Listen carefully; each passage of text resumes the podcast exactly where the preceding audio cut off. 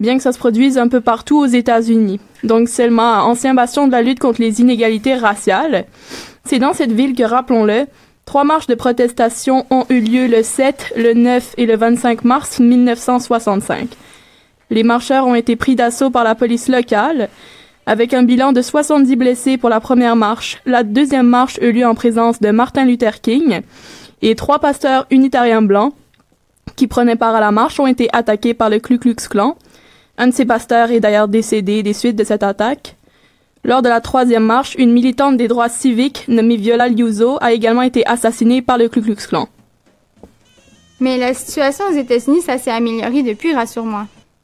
Euh, en ce moment, la ville de de Selma est scindée en deux parties. Donc, d'un côté, euh, des quartiers habités par une très grande majorité de personnes blanches, avec des maisons de style colonial. De l'autre côté, des quartiers habités en quasi-exclusivité par des Afro-Américains. Les habitants de ces quartiers sont considérés comme les, les moins nantis de la ville, allant même jusqu'à des situations de grande pauvreté. Il y a donc une ségrégation résidentielle, il y a également une ségrégation scolaire. Mais, mais euh, qu'est-ce que tu veux dire par là? Explique-moi.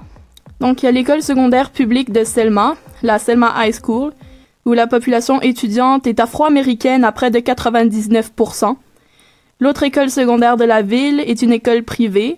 C'est la John T. Morgan Academy. Euh, John T. Morgan, c'était un sénateur américain, pro-esclavagiste, ayant combattu lors de la guerre de sécession en tant que général. C'était aussi un membre éminent du Ku Klux Klan. Euh, cette école est fréquentée par les Blancs de la ville. Il y a déjà eu des élèves afro-américains, mais très peu.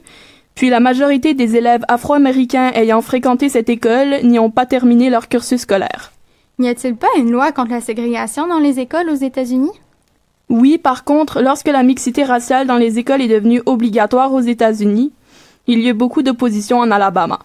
Euh, le gouverneur d'Alabama de l'époque, George Wallace, a d'ailleurs affirmé dans un de ses discours Ségrégation maintenant, ségrégation demain, ségrégation pour toujours. Euh, en réaction à cette loi, certains citoyens blancs ont eu l'idée de créer la John T. Morgan Academy. Puis malgré tout, lors du pic d'intégration, donc dans les années 80-90 environ, la mixité était un succès à l'école secondaire publique de Selma, c'était presque 50-50. Mais toutes les écoles où la mixité raciale était déclarée comme un succès n'avaient plus à présenter des rapports devant les autorités concernées. C'est encore comme ça pour l'école secondaire de Selma. Tout ça, c'était sans compter février 1990, point de non-retour entre les deux communautés. Les étudiants afro-américains de l'école secondaire de Selma ont fait une grève afin de dénoncer le fait euh, que le rectorat du premier recteur noir de l'école euh, n'ait pas été renouvelé, alors qu'il était apprécié des étudiants. Suite à cette grève, il y eut un retrait massif des étudiants blancs de l'école afin d'aller étudier dans d'autres établissements, dont la John T. Morgan Academy. Suite à cet événement, il y eut de, moins en moins d'élèves blancs à l'école, puis presque plus du tout. Certains élèves de l'école affirment ne jamais avoir eu d'étudiants blancs dans une de leurs classes et ce, de leur vie entière. Est-ce qu'on observe des conséquences euh, euh, sur les étudiants? Ben, l'école secondaire publique de Selma, elle n'a pas très bonne réputation. Elle est même qualifiée d'école en échec. D'ailleurs, Angela Magnum, la rectrice des écoles de Selma, et d'avis qu'il n'y a pas d'étudiants blancs à l'école en raison de la perception que les parents ont de la qualité de l'éducation. Elle affirme aussi que certains étudiants sont en condition de grande pauvreté, ce qui fait en sorte qu'ils ont euh, de la difficulté à apprendre. Selon elle, le taux de diplomation serait tout de même de 89%, alors que la moyenne de l'État est de 90%. Elle affirme aussi que si les enfants blancs vont dans des écoles privées, c'est que les parents veulent qu'ils restent séparés, séparés d'autres ethnies, les étudiants n'ont pas accès aux mêmes débouchés scolaires car seulement certaines universités y recrutent, donc toujours les mêmes et souvent celles qui sont historiquement noires. Euh, les universités majoritairement blanches ne vont pas euh, faire de démarches pour euh, les étudiants à l'école secondaire publique de Selma.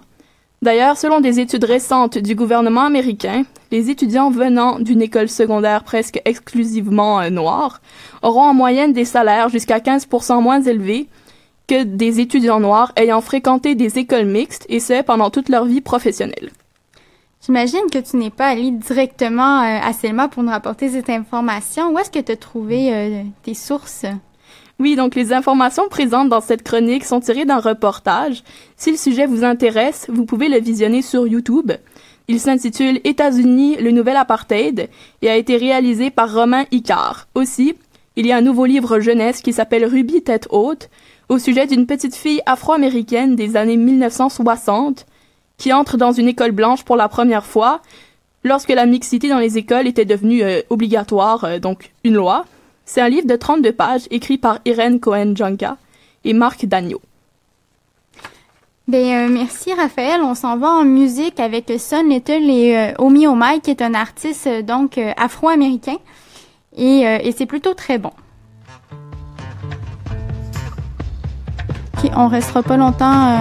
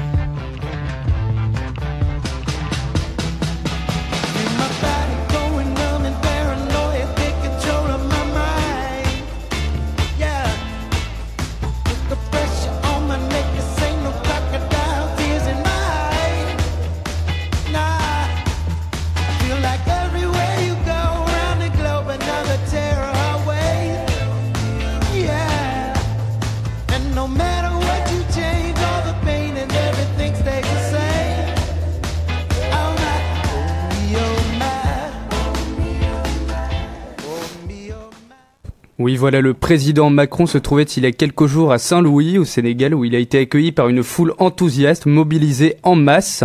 Aujourd'hui, la Venise africaine est délabrée et menacée par la montée des eaux et l'érosion côtière conséquence du réchauffement climatique ayant déjà obligé 200 familles à quitter leur foyer. Emmanuel Macron a annoncé une aide de 15 millions d'euros de la France pour construire dans l'année une digue de rochers auxquels s'ajouteront 24 millions d'euros pardon, de la Banque mondiale pour loger environ 10 000 personnes. En Norvège, cette fois-ci, un Boeing 737 a dû faire demi-tour en raison de problèmes de toilettes. Euh, pourtant, 85 membres d'une société de plomberie étaient à bord de l'appareil, dont 70 plomberies. Euh, plombiers, pardon, pas plomberie. Le chef de l'entreprise de plomberie a commenté les faits. Euh, il dit nous, aurions aimé faire quelque chose, mais la réparation devait malheureusement avoir lieu depuis l'extérieur de l'avion, a-t-il affirmé aux médias. Avant d'ajouter, nous n'avons pas profité de l'occasion pour envoyer un plombier à 10 000 mètres d'altitude. Le niveau de la mer de certains canaux de Venise a drastiquement chuté ces derniers jours, forçant certains, certaines gondoles à se stationner à sec ou dans la boue. C'est principalement en raison des températures froides, le manque de précipitations et les marées basses que la portion de la ville sur l'eau n'ont temporairement plus d'eau. Il s'agit de la troisième fois en trois ans que cela survient à Venise. Voici la fin de, du journal insolite. Merci. Merci Raphaël. Euh, Sabrina, donc euh, aujourd'hui, toi, euh, tu, euh, tu nous disais que euh, c'était une, un chapitre qui se qui se closait en fait, se closait c'est un anglicisme, mais donc qui qui était clos pour la lutte anti-corruption en Arabie Saoudite. La grande purge, comme beaucoup l'appellent, vient de prendre fin. Et est-ce que tu peux nous faire un, bref retour sur les faits? Alors oui, le 4 novembre dernier, le roi Salman et son fils Mohamed Ben Salman ont nommé une commission anticorruption qui le jour même a envoyé en prison plus de 200 personnes. Et pas des moindres. Parmi elles, on retrouve plusieurs membres de la famille royale, de richissimes hommes d'affaires et même des ministres, dont quatre actuels. Et dans quel type de prison est-ce qu'on envoie euh, des princes et des ministres au juste? Justement, c'est là que l'histoire prend un caractère assez particulier. Dans le royaume de la démesure, ces prisonniers de luxe ont occupé pendant toute la durée de leur incarcération les coûteuses chambres du Ritz-Carlton de Riyad. C'est d'ailleurs la réouverture des réservations du palace qui a confirmé la fin de la purge. La majorité des détenus ont ainsi plaidé coupables et ont dû accepter des arrangements financiers. Parmi eux, Walid Ben Talal, une des plus grosses fortunes du Moyen-Orient, grâce à ses investissements dans des sociétés comme Twitter, Apple ou encore Disney World, y aurait laissé une grosse partie de ses actifs. À travers ces arrestations, Mohamed bin Salman souhaite changer l'image du pays. L'homme de 32 ans, qui succédera à son père prochainement, a annoncé lors d'une conférence internationale sur l'économie vouloir mettre en place de grandes transformations politiques et économiques. Mais n'a-t-il pas d'autres intentions? Comme l'ont répété les journalistes saoudiens, il l'a dit et il l'a fait. Mais tu as vu juste, le chef d'orchestre de cette action a des intentions autres que simplement dénoncer la corruption. Plusieurs détenus auraient voté contre sa promotion en tant que prince héritier lors de la consultation d'allégeance, du conseil d'allégeance, pardon. On pourrait donc voir en ce geste une action contre l'opposition avant tout. Mohamed Ben Salman n'est pas à sa première opération coup de poing. En juin dernier, il a retiré le titre de dauphin à son propre oncle, le puissant prince Mohamed Ben Naïef, devenant ainsi héritier direct de son père qui a plus de 80 ans. Il a aussi participé à plusieurs changements au niveau social, avec notamment, on l'a entendu, plusieurs possibilités pour les femmes comme conduire ou assister à des matchs de football. En somme, le règne de Mohamed Ben Salman n'a pas encore débuté, mais il est déjà fort en rebondissement, et l'ambition du jeune homme en promet davantage. Cette opération aurait, selon le procureur général d'Arabie Saoudite, rapporté plus de 105 millions de dollars. Merci Sabrina euh, pour cette chronique euh, fort intéressante.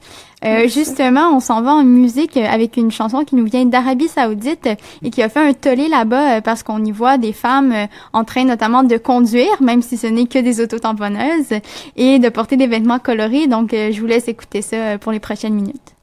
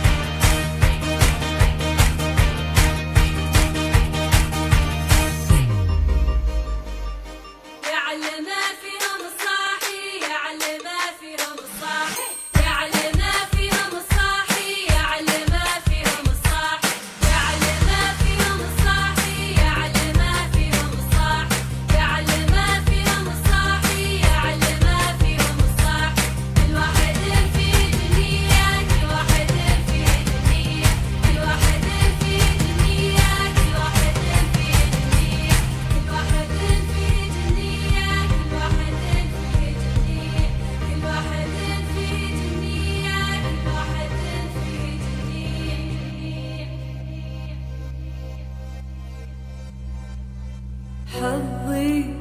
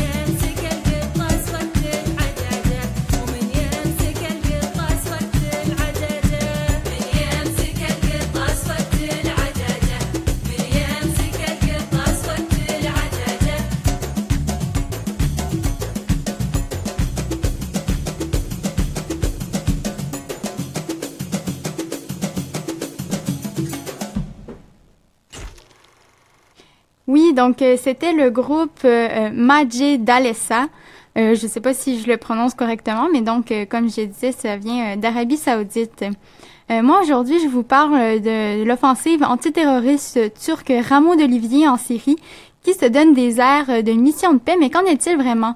On revient en quelques points sur ce qui se cache derrière cette opération, ma foi, représentative de la tournure répressive que prend le régime du président turc Recep Tayyip Erdogan, mais qui pourrait mettre à mal les alliances dans la région.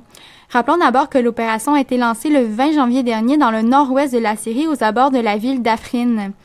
Quel est donc le groupe soi-disant terroriste visé euh, par cette opération, me demanderez-vous?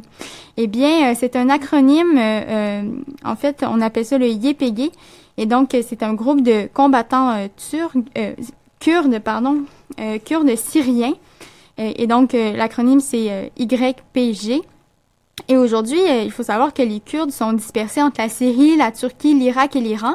Ils partagent une même langue et une même culture, euh, mais ils sont pas tous, ils souhaitent pas tous la formation d'un État indépendant, euh, comme c'est le cas particulièrement plus en Syrie et en Turquie.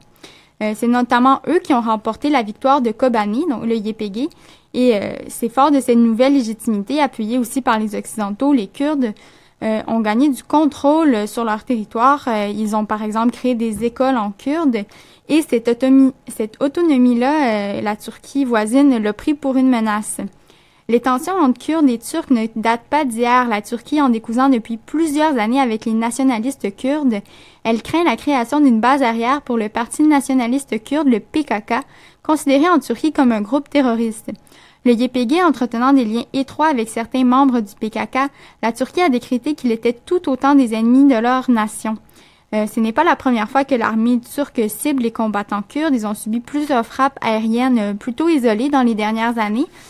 Euh, mais Rameau d'Olivier, c'est de loin la plus large opération jusqu'à maintenant, à la fois terrestre et aérienne. Or, le YPG a été dans la lutte contre l'État islamique un allié de choix, c'est le moins qu'on puisse dire, pour les puissances occidentales, N'étant pas musulmans et respectant de surcroît l'égalité des femmes, nombreuses dans leur rang, les Kurdes se battant aussi déjà contre l'État islamique pour leur propre souveraineté, ils étaient des alliés logiques, bien entraînés et aussi très déterminés. Les États-Unis ont donc financé euh, ces milices kurdes depuis le début du conflit syrien, échappant ainsi au dilemme de savoir quel groupe d'opposition à Bachar el-Assad financer sans soutenir euh, euh, de potentiels djihadistes. Ensuite, devant la menace de l'EI, l'OTAN a créé les forces syriennes démocratiques, regroupant des Arabes, des Syriens euh, de l'armée syrienne libre et des Kurdes, mais c'est majoritairement donc des Kurdes euh, qui la composent. Et donc, c'est avec un armement américain que les YPG se défendent aujourd'hui contre les Turcs. Et euh, les États-Unis allaient confier aux YPG la surveillance de la frontière syrienne et visiblement c'est la goutte qui a fait déborder le vase pour la Turquie. Et euh, est-ce qu'il y a des oppositions? Oui, euh, l'offensive, euh, ben en fait, elle est approuvée par la Russie. Donc, au niveau de la Russie, là, il y a, aucune opposition. Il y a même un, appui des Turcs. par contre, pour les autres, les autres alliés de la Turquie, disons que c'est, ils sont dans une position un peu délicate. L'Europe, notamment, qui vient de signer un accord sur les migrants avec la Turquie, donc pour que la Turquie fasse un petit peu de rétention à, à, ses frontières. Et donc là, euh, ils peuvent pas vraiment partir en guerre contre la Syrie. Évidemment, ça compromettrait euh, cet accord. Mais pour les États-Unis aussi, qui financent, euh, qui finançaient jusqu'à tout récemment euh, les YPG qui continuent de, de, les appuyer, disons, stratégiquement. Et donc, il y a le secrétaire d'État Rex Tillerson qui a reconnu le droit légitime de la Turquie à se protéger. C'est donc un peu un, retournement de veste pour les Américains et leur nouveau président. Le seul qui a émis un petit peu des réticences, c'est le président français Emmanuel Macron, qui a soulevé la question de l'invasion du territoire souverain de la Syrie sans toutefois aller jusqu'à soutenir les alliés kurdes d'hier. Euh, les Kurdes se disent déçus, évidemment, euh, parce qu'ils sont un peu abandonnés par leurs alliés. Euh, une fois la menace de, de l'EI, de l'État islamique estompée, et eh bien là, ils se sont vus un peu, dans le fond, retournés de bord par leurs alliés. Pour l'instant, donc, il n'y a pas de guerre interposée ouf, hein, on croyait la guerre froide prête à ressusciter, mais de nouveaux combats dans un pays qui est déjà dévasté. Et euh, un clash pourrait survenir euh, entre, euh, entre les Turcs qui s'enfoncent dans le nord-est de la Syrie où les Américains ont des bases. Et ça, c'est pas improbable, donc c'est à, à, suivre, ça pourrait, ça pourrait s'aggraver dans les prochains jours. Outre la relative inaction de la communauté internationale, le plus inquiétant est peut-être la chape de plomb que le gouvernement turc souhaite conserver sur l'opération. Les journalistes se sont vus attribuer une possibilité restreinte de déplacement. Comme le rapporte euh, la chaîne Arte, les autorités n'ont accepté les journalistes que dans le cadre d'un tour d'autobus soigneusement mis en scène, avec le moins d'interaction possible avec la population. Les habitants brièvement euh, aperçus faisaient flotter de petits drapeaux turcs. Donc vous aussi, vous vous dites, tiens, tiens, ça a des, airs de, des airs de Corée du Nord, tout ça. Oui, effectivement, et, euh, et on compte déjà pas mal de civils tués, environ 25, une dizaine de soldats turcs aussi, selon l'Observatoire euh, syrien des droits de l'homme. Et euh, ça, c'est des statistiques peu flatteuses pour la Turquie, donc ils ont intérêt à ce que ça sorte, ça sorte pas trop. Et c'est ce qui explique que l'opération a été l'objet d'une couverture finalement assez peu exhaustive dans la presse étrangère. Mais il y a pire. Reuters annonçait la semaine dernière l'arrestation d'au moins 150 personnes en Turquie pour avoir critiqué l'opération sur les réseaux sociaux, parmi lesquels des journalistes, des politiciens de l'opposition et des militants des droits de l'homme. Euh, et donc, euh, c'est peu quand même 150, euh, sachant qu'il y a eu presque eu 50 000 arrestations en Turquie suite au coup d'État raté de juillet 2016. Donc bon, 150, c'est relativement léger pour pour le président Erdogan. Euh, mais quand même, ça montre qu'il y a vraiment une volonté de garder euh, le secret sur cette opération. Et, euh, et c'est inquiétant. Et c'est donc ce qui conclut notre édition de ce lundi. merci à, à, Raphaël de Perrault, Raphaël Delapré, Sabrina Cheki d'avoir été là. C'était Le Monde en marge. Retrouvez-nous la semaine prochaine.